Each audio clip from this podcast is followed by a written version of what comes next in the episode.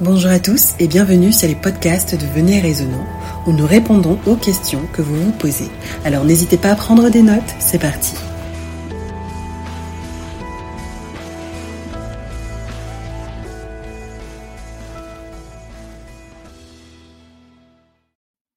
Alors, Éphésiens 4, verset 11 est souvent mobilisé pour justifier l'existence des pasteurs et le poids de leur autorité. Et il a donné les uns comme apôtres, les autres comme prophètes, les autres comme évangélistes, les autres comme pasteurs et docteurs. Alors, William, la question est simple. Concrètement, la fonction de pasteur telle que nous la connaissons aujourd'hui est-elle réellement biblique? Merci Céline pour cette question. Euh, c'est une question qui revient beaucoup de fois, qui revient plusieurs fois, où aujourd'hui on a euh, des gens qui se questionnent sur le sujet. Déjà, avant de répondre à cette question, il faut déjà que ceux qui nous écoutent euh, puissent euh, faire une différenciation entre la réaction émotionnelle et ce qui est rationnel, parce que parfois certaines personnes accrochées dans dans lorsqu'ils sont sensibles à certaines questions ou certaines réponses, ils réagissent sur le fait peut-être sur le au niveau émotionnel donc, parce que nous allons essayer d'aller selon les Écritures. On n'est pas contre un pasteur, on n'est pas contre quelqu'un qui prend le titre de pasteur. On veut seulement répondre bibliquement. C'est ça, venez raisonnant. C'est parce que si je suis pas monsieur de justifier ce que je crois avec les saintes écritures, alors je suis en danger. Donc si même je ne suis pas capable de montrer à quelqu'un avec qui je suis pas d'accord, selon, d'après la Bible, alors moi aussi je suis en danger. Donc, pour répondre à ta question déjà, Éphésiens chapitre 4, verset 11 qui est souvent cité pour dire, il a donné les uns comme apôtres, les autres comme prophètes, les autres comme évangélistes, les autres comme pasteurs et docteurs. Déjà, quand on regarde dans ce texte-là, Céline, on voit déjà qu'il n'y a pas une hiérarchie ici, là, dans, dans ce texte. Et il, de, qui s'agit-il, il ici? Hmm. Il faut se poser la question. Pour comprendre, il faut que nous montons au verset 7.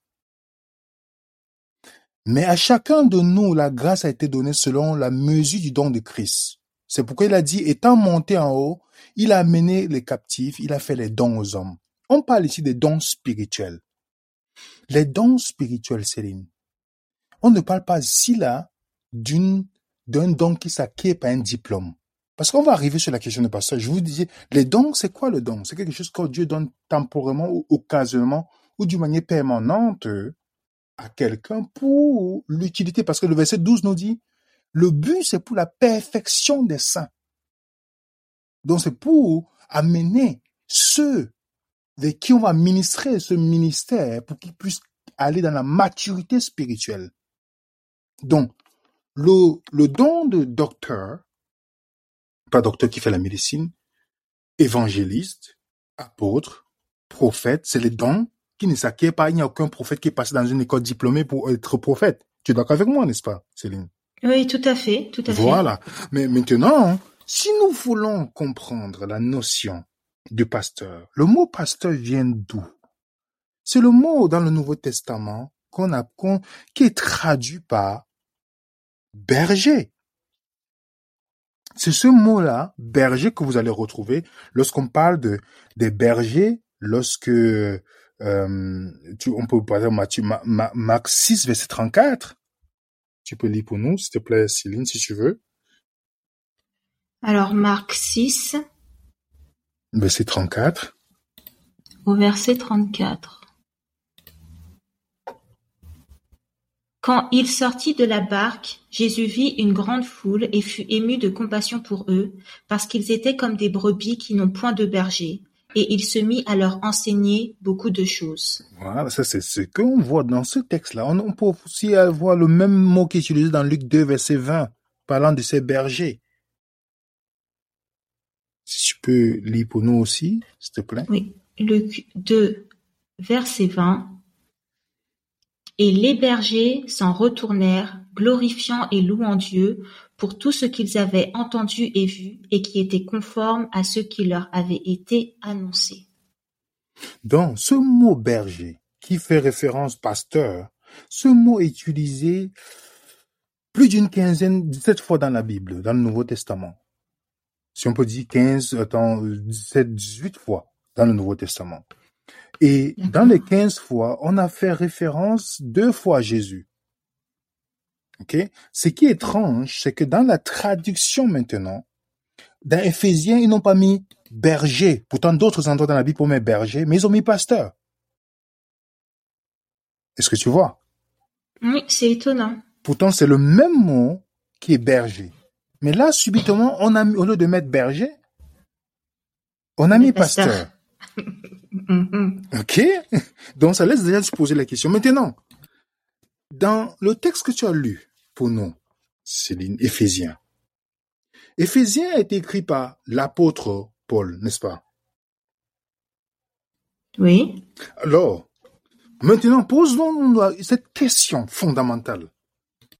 Paul qui a écrit ce texte, lorsque Paul a établi les églises de maison, puisqu'on sait que les gens se réunissaient dans les maisons, pourtant Paul est né dans une famille juive, il a grandi, il a connu la synagogue, il connaît le système de temple, il connaît toutes ces choses-là, mais pourquoi Paul, pourtant, pourquoi Paul n'a que fait ce qu'on appelle les rencontres de maisons et non les lieux publics comme on a aujourd'hui? On a déjà vu dans l'histoire que les bâtiments publics pour adorer, entre guillemets, viennent de Constantin. Les premiers chrétiens n'ont jamais conçu un lieu public. Ils se rencontraient dans des maisons. Et c'est comme ça qu'ils étaient plus efficaces et c'est comme ça que l'évangélisation allait d'une manière grandissait d'une manière exponentielle. OK? Mais Oui. Paul qui a écrit ce, ce texte-là, la question, celui qui étudie la Bible, Céline, il doit se poser la question. Alors quand Paul établit les groupes de, les groupes de maisons, qu'est-ce qu'il a fait, Paul? Est-ce qu'il a dit, je vais mettre les pasteurs à la tête ou il a mis les anciens? Oh. Tu comprends maintenant? Il n'a, lui qui a prononcé ça, il n'a jamais, dans aucune lettre, on a vu Paul dire que pour, la- la- pour, pour tel groupe, voilà, je vais d'abord établir un pasteur après un ancien. Non, on voit bien dans 1 Timothée chapitre 3 verset 1 et plusieurs fois dans les Saintes Écritures, c'est le mot ancien qui est utilisé. Comme ceux qui gèrent les différents groupes, les églises que Paul implantait. Wow. Ok.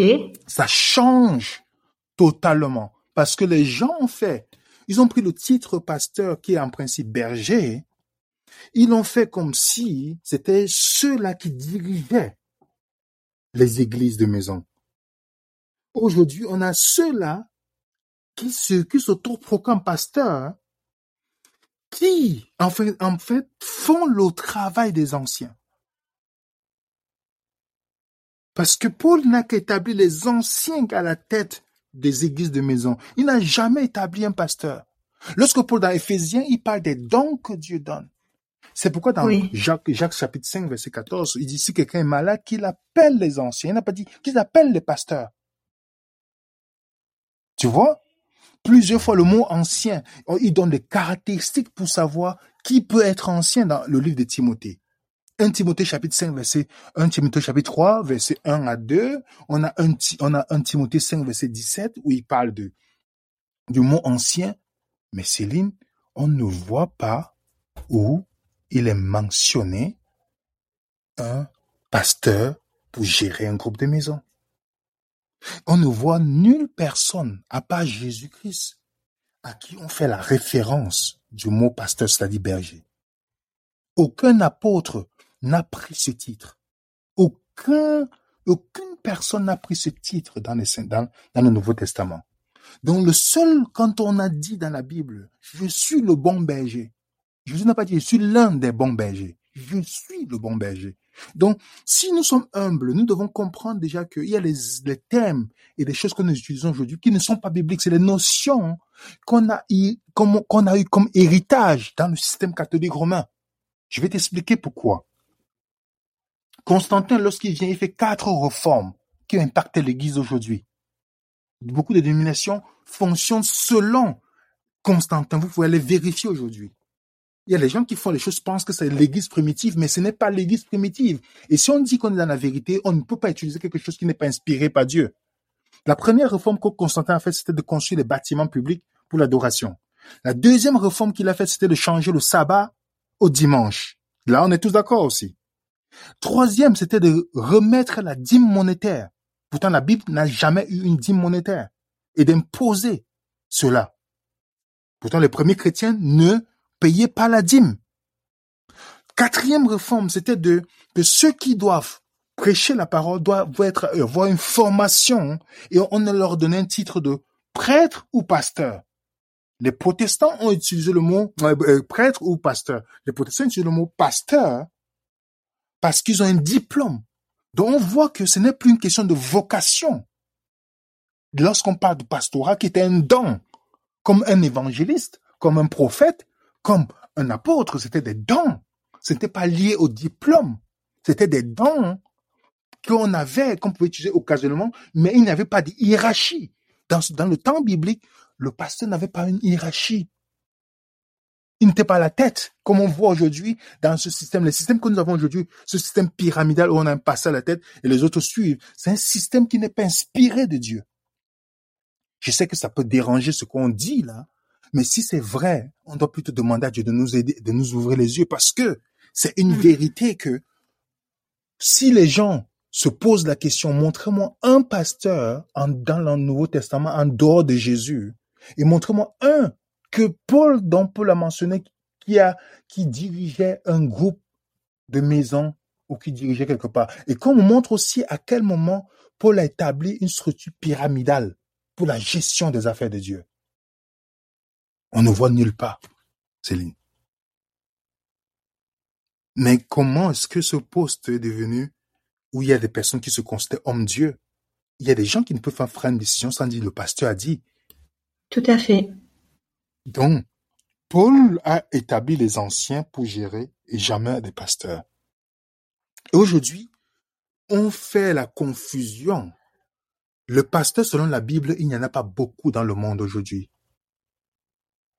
C'est comme prophète selon la Bible, il n'y en a pas beaucoup.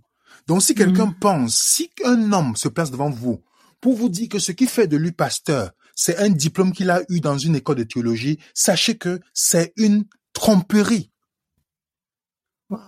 Le diplôme ne fait pas de vous pasteur et ne vous donne pas une position de décision dans la structure, dans l'église de pasteur. Là, pourquoi?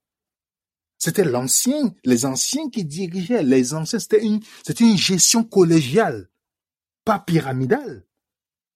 Donc, c'était des personnes, il y avait plusieurs anciens. C'était pas quelqu'un qui prenait la décision pour, et que tout le monde suit. C'était pas celui qui disait que c'est lui qui commande ici. Tant que le, il n'est pas là, le pasteur n'est pas là pour faire un programme. Ce n'est pas le, on n'est pas dans le, ça, c'est c'est ce qu'on a, c'est l'héritage. Moi, j'appelle ça la nostalgie du Vatican.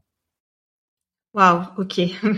Donc, les gens, ils, ils, disent que, ils vont dire aux gens, sortez, parti, ils vont dire, ils vont dire, oui, sortez de Babylone.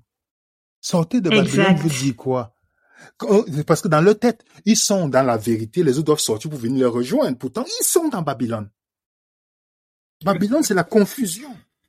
Babylone, c'est la confusion. Babylone est contre la vérité. Parce que la confusion est une, l'ennemi de la vérité.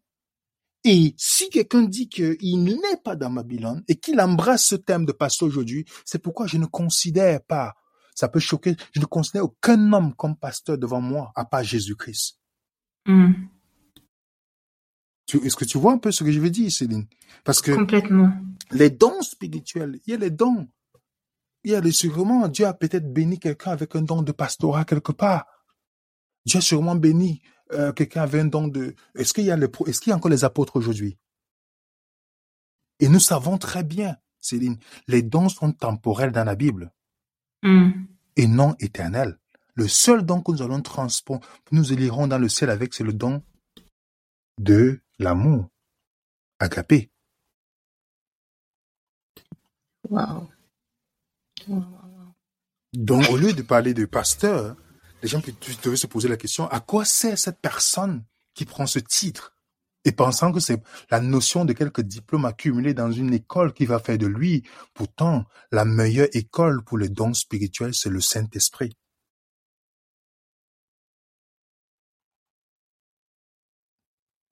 Wow. Mais du coup, quand c'est assez drôle, quand on a vu pour la dîme justement, c'est la troisième réforme, tu nous as dit de, euh, du coup de Constantin. On avait vu dans cette étude que les pasteurs étaient considérés justement comme les lévites modernes et que du coup on basait, euh, on se basait sur la Bible pour pouvoir leur donner la dîme. C'est dingue. Mais tu déjà déjà tu vois que c'est c'est là où tu tu peux comprendre la profondeur de la confusion dans le christianisme aujourd'hui. Prétendre dire qu'on est dans la vérité quand on ne peut même pas prouver quelque chose bibliquement. On a beaucoup de gens qui le disent aujourd'hui. Que oui, on doit leur hmm. donner passer les Lévites aujourd'hui, mais ils sont complètement dans la confusion, Céline. Après chapitre 1, verset 5, après chapitre 5, verset 10, après chapitre 22, nous dit que nous sommes tous sacrificateurs. Nous sommes sacrificateurs. Et dans Hébreu chapitre 7, il est clair. Le sacerdoce lévitique est annulé. Il est hmm. complètement annulé. Donc, nous aussi, quelqu'un doit, en plus, en plus, Céline, euh, nous sommes sacrificateurs aujourd'hui. Les sacrificateurs ne prenaient jamais 10%, c'était 1%. C'est vrai. 1%. Donc, si quelqu'un vous dit qu'il est votre sacrificateur, et vous donnez-lui 1%. si, si, vous voulez, si vous voulez croire à ça, vous devez lui donner 1% parce qu'on est tous sacrificateurs. C'est les sacrificateurs recevaient ce qu'on appelle la dîme de la dîme. Tu es mm. avec moi? 1%. Oui, oui, tout à fait. Et non 10%. Donc, Comment est-ce que les gens arrivent à ce point parce qu'ils ne se posent plus de questions? Constantin a réussi et Constantin a réussi à mettre son empreinte dans toutes les dénominations. Il dit bien, toutes les dénominations ont l'empreinte de Constantin, Céline. toutes. Complètement. Toutes les dénominations. Il n'y a aucune dénomination qui va te dire, même celle qui va dire que je garde le sabbat, a encore les choses de Constantin. Oui. Au sein de ses enseignements. Donc nous ne pouvons pas dire aux gens de sortir de Babylone quand nous-mêmes nous sommes dans la confusion totalement. La confusion parce que aujourd'hui, il y a des gens qui vouent un culte à ces hommes parce qu'ils ont un titre de pasteur. Et, et comment faire? Il y a, il y a, il y a des méthodes, des techniques qu'ils apprennent. J'ai déjà discuté avec des techniques de manipulation utilisées pour pour créer la crainte des gens en disant que ne fais pas, ne touche pas loin de l'éternel. Hein. Si tu parles mal du pasteur, tu es en train de parler de mal de loin de l'éternel. Vraiment bien. Ils utilisent l'expression loin de l'éternel, O-I-N-T. Pourtant, la Bible nous dit dans 1 Jean 2, verset 20, le verset 27, que nous sommes tous loin par Jésus. Vous voyez comment les gens font la différence en disant que ces gens sont loin et nous on n'est pas loin. Pourtant, la Bible dit que si tu acceptes Jésus dans ta vie, tu es loin. pour moi, au lieu de dire ils sont loin de l'éternel, c'est-à-dire O-I-N-T, moi je dis ils sont loin de l'éternel, L-O-I-N. ok. Waouh. C'est dingue. C'est terrible parce que c'est ça. Quand, quand on voit, quand Jésus dit, comme le Fils de l'homme vient trouver-t-il la foi sur la terre La foi, les gens pensent que c'est quelque chose de sentimental. Romains 10, verset 17 nous dit que la foi vient de la parole de Dieu. Comment trouvera-t-il des personnes qui vont baser leur vie sur il est écrit uniquement Parce que c'est il est écrit uniquement que l'ennemi peut avoir accès. Hein. Il ne peut pas avoir accès. Jésus n'a que résister Satan. Il est écrit. Donc, je sais que cette étude que nous faisons dans ce podcast va déranger beaucoup. Mais si c'est vrai, vérifiez dans les Saintes Écritures, vous, vous nous donnez les réponses. Peut-être on n'a pas lu, peut-être on n'a pas vu notre pasteur dans le Nouveau Testament, peut-être, hein? Mm-hmm, peut-être. Donc il faut toujours laisser le bénéfice du doute.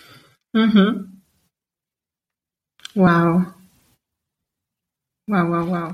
Mais c'est vrai que c'est effrayant quand même. Enfin, c'est pas effrayant. Bon. Euh, que des. Tu parlais de manipulation est-ce qu'on peut aussi parler de lavage de cerveau? Parce que quand tu vois que certains chrétiens sont en admiration devant des, pasteurs qui sont des, simples hommes qui font passer la parole de du pasteur avant la parole de Dieu, c'est quand même effrayant. Donc on peut on peut parler de lavage de cerveau carrément? C'est oui, mais tu sais que pour être dans la séduction, il faut d'abord avoir les dispositions. Tu sais, parfois les gens ne savent pas. Pour qu'on se lave le cerveau, il faut avoir les dispositions pour qu'on puisse me laver le cerveau. Si tu es quelqu'un qui te questionne tout le temps, on peut te laver le cerveau. Parce que tu, mmh. penses vraiment à te, te, remettre en question. C'est ça qui est différent de la foi chrétienne, de ce contrairement à d'autres fois. La foi chrétienne est existentielle. Même Dieu te demande de raisonner, de te poser des questions. Et quand mmh. Adam et Ève a péché, il est venu dire, où es-tu? Il n'a pas dit, je vais c'est ça, ça. Non. Il a poussé que l'homme arrive à la réflexion de constater qu'il est séparé de Dieu. Donc, il faut avoir les dispositions pour arriver à ce sens. Oui, c'est un lavage de cerveau. C'est, il y a la volonté aussi il y a des gens qui le font volontairement, il y a des gens qui croient, il y a des pasteurs qui croient que c'est réellement, qui sont vraiment choisis par Dieu. Oui, oui, oui. Il y a des gens qui Mhm. croient, qui sont investis d'un pouvoir à cause d'un papier qu'ils ont eu dans une école, qu'ils ont, euh, ils sont investis. On ne le parle pas n'importe comment. J'ai vu, j'ai vu euh, dans une discussion que euh, quelqu'un a voulu agresser Samuel parce qu'il a dit oh, non, pourquoi tu remets en question la parole du pasteur? Ah Donc on ne peut pas remettre. Il est devenu Jésus. Il ne marche pas sur le sol comme toi et moi. Donc on ne peut pas remettre la question en question. Donc il y a des gens qui y croient. Et je te dis, c'est ceux zélés des pasteurs qui font plus de mal parce que ce sont eux qui viendront t'insulter, m'insulter, insulter ceux qui vont dire quelque chose de biblique parce que on est en train de toucher à leur Dieu sur terre. Il y a des gens qui pensent que s'ils sont malades, il faut que le pasteur vienne prier. C'est pourquoi, venez raisonner, on essaie de ramener les gens à, à, à comprendre que la chose, la seule dépendance à Christ. Nous sommes que des serviteurs inutiles. Le don d'évangéliste, le don de prophète, tout ça, c'est des dons que Dieu accorde. C'est des dons qui ne sont pas obtenus par une école terrestre. Mais il n'y a aucun Mhm. homme qui, qui doit être entre Dieu et vous et moi. Il n'y a que Jésus-Christ. 1 Timothée chapitre 2 nous le précise, que seul Jésus est celui qui est notre, qui est le médiateur entre Dieu et nous. Donc, nous sommes sacrificateurs par Jésus, aujourd'hui. Nous devons continuer à étudier la parole de Dieu afin que nous puissions prouver ce que nous croyons selon les saintes écritures.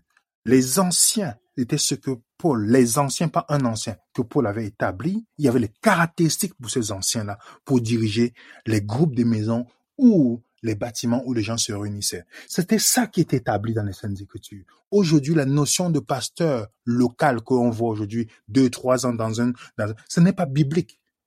Donc, pour moi, il est inexistant parce que je ne crois pas à son existence. Mais pour certaines personnes, dans l'ignorance, pensent que c'est quelque chose d'important. Il y a des gens qui pensent que s'il n'y a même pas un pasteur, on ne peut pas faire l'œuvre de Dieu. Donc, vous comprenez à quel point nous sommes arrivés. Wow. Ouais, ouais. C'est une catastrophe dans le christianisme. Donc, c'est pourquoi vous verrez très bien, partout où il n'y a pas eu un homme à la tête, c'est-à-dire à part Jésus-Christ, l'œuvre de Dieu a prospéré. On a l'église primitive. Paul était un ministre indépendant. On voit comment son œuvre a prospéré parce qu'il n'y avait personne pour lui donner des directives. La seule directive qu'il avait, c'était de Dieu. C'était de Dieu. Tout à fait. Parce Mhm. qu'il y a les hommes qui vont mettre leurs ambitions devant et vous empêcher de faire la cause de Dieu. Parce que soit vous, il y a la question de popularité, soit il y a une question de d'ego, il y a tout- toutes ces choses. Quand Paul a baptisé, quand Philippe a baptisé l'Éthiopien, est-ce qu'il a dit maintenant, viens te réunir à Jérusalem, le pasteur Pierre va te dire quelque chose de faire telle, telle chose? Non. Non. L'Esprit Mhm. a ramené, dans Actes chapitre 8, il a amené Philippe, et l'Éthiopien est rentré, il est parti évangéliser en, en, en Afrique. Ah. Un peu huit. Ok. Waouh. Eh ben. je rigole parce que, enfin, c'est c'est vraiment pas drôle, hein. Mais j'espère que ça fera beaucoup de bien à un maximum de personnes. Oui, Prenons euh, le temps de réfléchir là-dessus. Peut-être que ça ne va pas plaire à certains, mais euh, tu nous as donné tous les éléments pour qu'on puisse étudier de notre côté, vérifier de notre côté. Donc, euh, j'espère que vraiment chaque étudiant de la Bible euh, fera ce travail-là. Exactement. Donc, que Dieu puisse nous aider à se poser des bonnes questions rationnellement et en demandant à l'Esprit de Dieu de nous diriger et d'aller dans les saintes écritures et de prouver ce que nous croyons. C'est pourquoi je dis toujours à des personnes comme Charles Spurgeon disait, visitez beaucoup de bons livres, mais vivez dans la Bible. Dans la Bible. Waouh. Merci beaucoup, William. Euh, je te dis à bientôt pour un prochain podcast. à bientôt, Céline. Bye bye. Bye. Merci de votre écoute. N'oubliez pas de nous envoyer toutes vos questions à l'adresse mail venez.et.raisonnant.gmail.com. Nous vous disons à bientôt, si Dieu le veut, pour un prochain podcast de Venez et.